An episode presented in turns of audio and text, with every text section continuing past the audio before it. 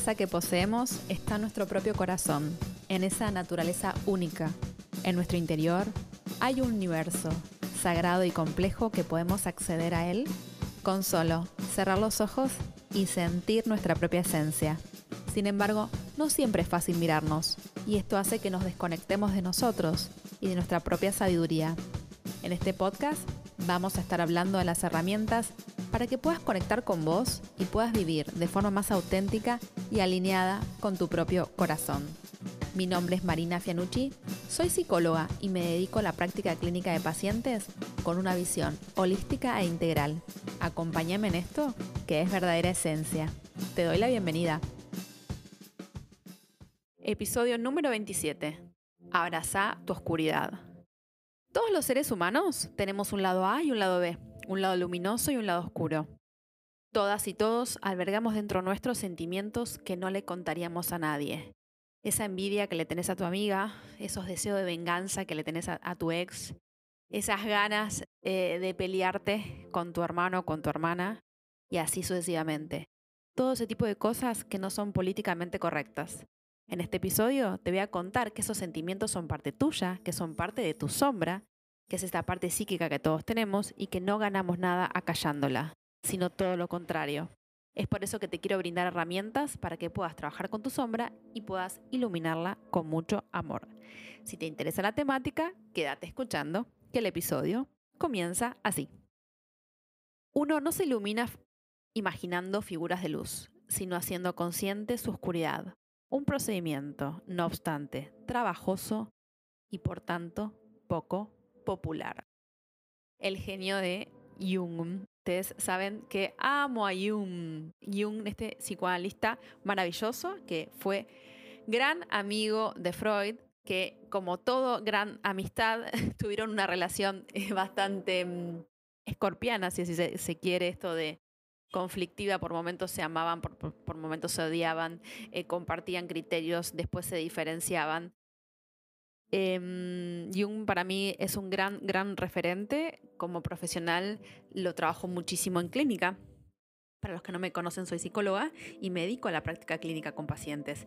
Y si hay algo que puedo observar y escuchar en clínica es la oscuridad o la sombra. Y agradezco infinitamente que así sea, porque eso habla de que con mis pacientes tengo una gran transferencia y hacemos un gran equipo de trabajo juntos.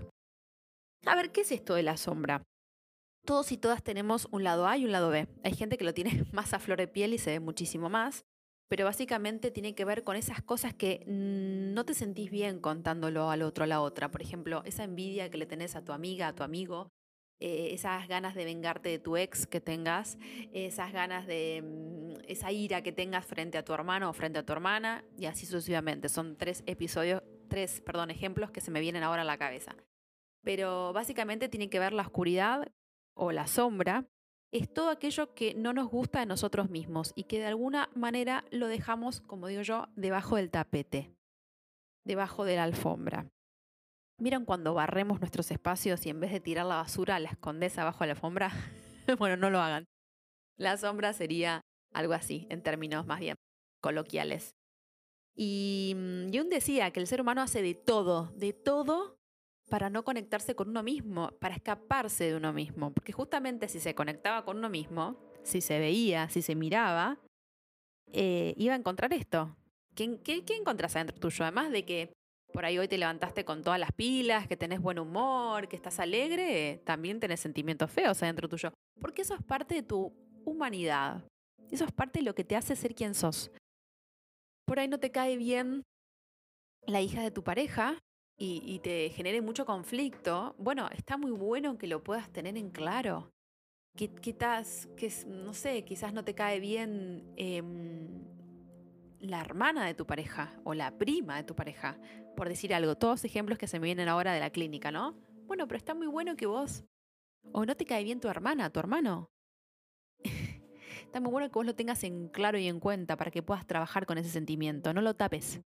Porque si lo tapas, te negás negas una parte tuya y te recortas. En psicología siempre recordamos el significado de las palabras y bueno, el, el, significado de la raíz sombra habla de oscuridad, de refugio, de protección. Es un encuadre que nos, que nos da por momentos vergüenza y a veces nos da miedo. Entonces, lo primero que tenemos que hacer, lo primero que tenemos que hacer es justamente traerlos a la luz y trabajarlos en terapia, que es el mejor lugar para trabajarlos. Y si no, ya te voy a decir cómo hacerlo solo o sola. Pero básicamente me pasa que mis pacientes me cuentan cosas que son muy feas por ahí, de escuchar en el sentido de no por mí, porque a mí me encanta que las traigan a la luz como, como buena terapeuta que soy, sino que a veces como que suenan mal y dices, ay, qué feo que diga eso. Bueno, pero es lo que le pasa. Bienvenido sea que lo puede decir. Eh, una cosa es tener el sentimiento y otra cosa es eh, pasar al acto, ¿eh? Una cosa es querer matar a tus padres y otra cosa hacerlo. Ah, ¿Se entiende la diferencia? Una cosa es pensarlo y otra cosa es el parricidio. Eso es un crimen, no lo hagan en sus casas. Pero básicamente tiene que ver con poner en palabras, primero y principal, lo que nos pasa y ser coherentes y sinceros y sinceras con nosotras mismas. Las sombras son, de hecho, la oscuridad es amenazante. Muchas personas hoy por hoy, siendo adultas, no pueden dormir con la luz em, si no está prendida, ¿no? No pueden dormir con la luz apagada. ¿Y por qué? Justamente nos da miedo. Y hay una parte nuestra que, que nos da vergüenza, nos sentimos culpables o tenemos mucho miedo y que lo peor que podemos hacer es evitarla, negarla u ocultarla. Y un muy buen comienzo de ese proceso de integración es reconocer esta sombra, ¿no? Un muy buen ejemplo para hacerlo es cuando ella aparece en la vida cotidiana. Por ejemplo, cuando estás discutiendo y te domina la ira, cuando el miedo empieza a paralizarte, cuando le damos a alguien el poder de sacarnos de quicio cuando queremos matar a alguien, en términos simbólicos, cuando queremos vengarnos de alguien.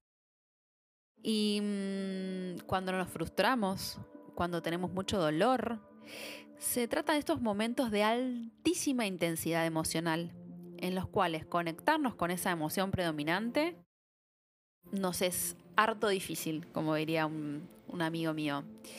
Eh, es importante poder entender por qué sentimos lo que sentimos. Poder explicarnos, bueno, ¿de dónde viene esto? ¿Por qué? Y puede ser que, que, que hasta incluso te dé envidia la felicidad ajena. ¿Y qué hay que hacer con esa envidia? Bueno, la envidia nos habla de frustración, ¿no? Y hay que trabajar con esa frustración, con esa frustración que tenemos. Que te da envidia que tu amiga se está casando, tu amigo se está casando, casando o, o se está yendo a vivir con la pareja. Vamos a hacer en términos más modernos. Eh, o que se está yendo a Europa, no sé, cualquier cosa, lo que a vos tenga en la cabeza. Eh, vos sabés que cada persona es un mundo y cada persona tiene sentimientos particulares y únicos, ¿sí? Entonces, lo mejor que podemos hacer es, primero, ser sinceros con nosotros mismos, saber que nos pasa eso. Y segundo es, bueno, tratar de negociarlo, ¿no? Primero, no matar a nadie. segundo, no realizar ninguna, eh, ninguna mm, ningún tipo de venganza. Si te peleaste con tu ex, eh, la mejor venganza tiene que ser tu propia recuperación, eh, tu propia felicidad. Eh, no poner el acento en el otro, en la otra. Lo que, o sea, trabajar en esa ruptura. Lo mismo ocurre cuando mm, te domina la ira. Bueno, trabaja con tu ira.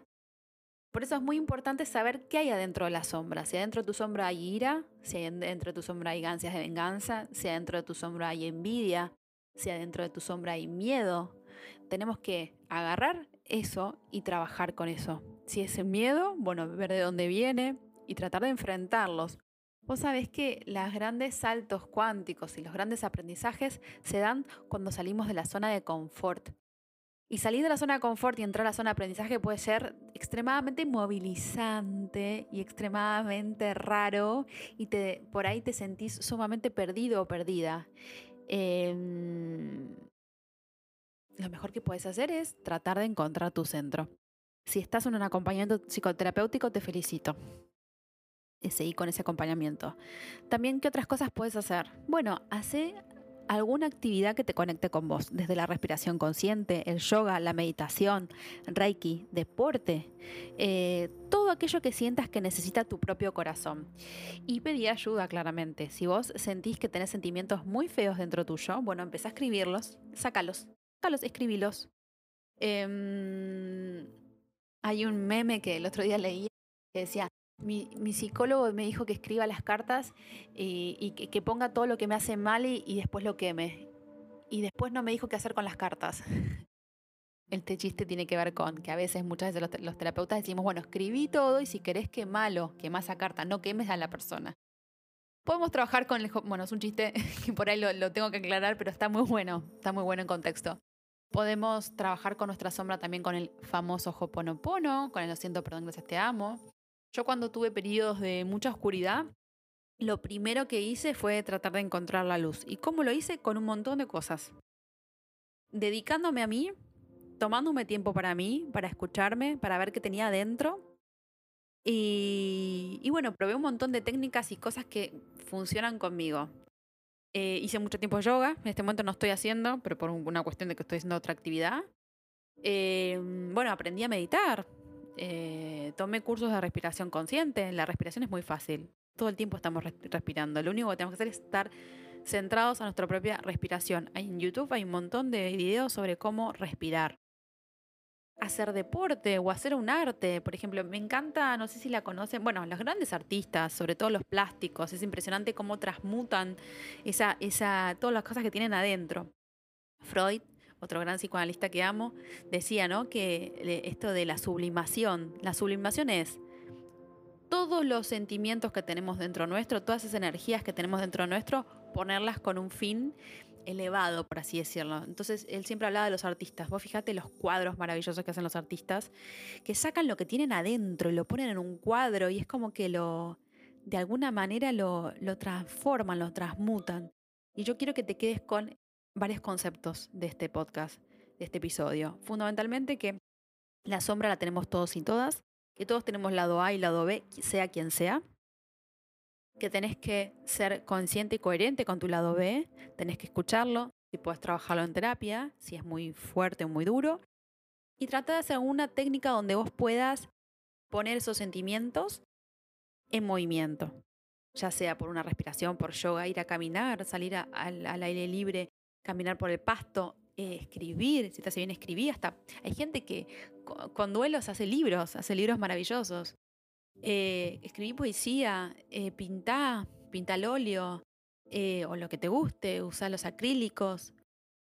Todo aquello que, que vos sientas que necesite tu corazón, pero cada técnica es exclusiva para determinada persona, porque si a mí me mandas a hacer cerámica y por ahí hago cualquier cosa, porque no es lo mío. Pero, o si me mandas a hacer pilates, que me parece una disciplina maravillosa, tampoco es lo mío, que yo funciono con otro tipo de técnica, pero para eso necesito conocerme mucho.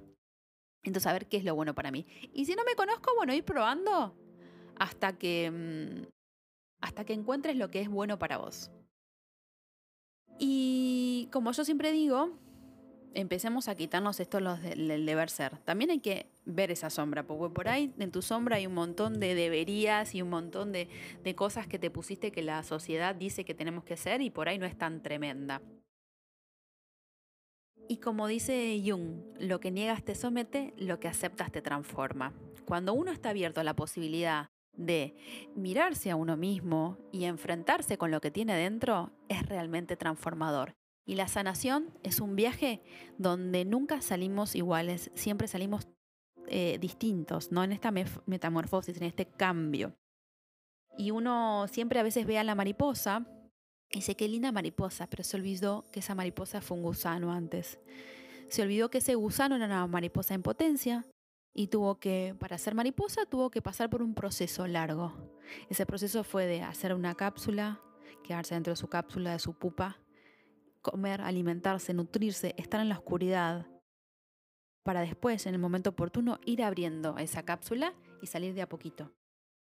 Y si mm, cortas ese capullo antes de que la mariposa tenga fuerza, le quitas a la mariposa esa capacidad para desarrollar esa fortaleza en sus alas. Por eso, no apresures ningún tipo de proceso. No quieras saltear etapas. Para florecer debemos pasar todas las estaciones. Y esto de encontrarse con la sombra es muy importante. Sobre todo, este podcast lo estoy grabando en tiempos cuando recién el Sol ingresó al signo de Escorpio. Y Escorpio es el signo por excelencia que te puede hablar de la sombra, porque ellos son casi como la encarnación de la sombra. Todos y todas tenemos los 12 signos dentro de nuestra carta. Puedes ubicar dónde tenés a tu Escorpio dónde tenés tu casa 8 que Escorpio es un signo de agua y es un signo de aguas profundas, deep waters, esto de aguas empantanadas donde sale la famosa flor de loto. Escorpio es un signo que es un gran transmutador y gran catalizador de toda la oscuridad que, hay dentro. Y pueden ser grandes maestros, grandes sanadores o terriblemente personas muy vengativas, lado A y lado B. Todos adentro nuestro tenemos un lado A y lado B. Todos tenemos sombras, pero siempre que te pares desde la luz, podés transmutar cualquier tipo de sombra. Y la luz es el amor. Es el amor hacia vos, es el amor hacia los demás, es la empatía, es el no juzgar, es el practicar la no violencia hacia nosotros mismos y hacia los demás. Sin embargo, eso no quita que no tengamos que cuidarnos, que no tengamos que poner límites a los demás y que no tengamos que ser asertivos. Que también Jung, cuando yo trabajo la astrología dentro de, mi práctica como psicóloga, que la integro también porque me parece una herramienta maravillosa, las personas que parecen como tipo Heidi, ¿viste? Esta cosa, uh, que son así sumamente buenas. Bueno, ellos también tienen un lado B. Y hay una de dos. O lo iluminaron mucho o lo vieron por completo. Y esas personas, y si sobre todo tienen energía escorpiana, en su sol, en su ascendente, en su luna, es muy probable que el universo le traiga personas y situaciones que sean o tremendamente fuertes, esas, las, personas que les atraen, digamos, que se crucen, o que se crucen en luchas de poder, o que se crucen en situaciones donde tengan que aprender la propia fuerza que tienen. ¿Por qué? Porque el universo sería como una hada madrina, dice Eugenio Caruti en su libro Los ascendentes y la astrología, se los recomiendo. El universo sería como una hada madrina donde nos pone situaciones para, de alguna manera, reconocer nuestra propia energía. Por eso, generalmente las personas que tienen ascendente en Escorpio y todavía no lo tienen totalmente integrado este ascendente, por ahí les repelen estas personas que tienen mucho poder. Pero en realidad no saben que ese poder también está dentro de nosotros. Por eso, como siempre te digo, trabaja en tu poder personal y empodérate. Trabaja en tus luces y en tus sombras. Fíjate qué tenés adentro. ¿Qué te dice? ¿Qué te dice tu oscuridad?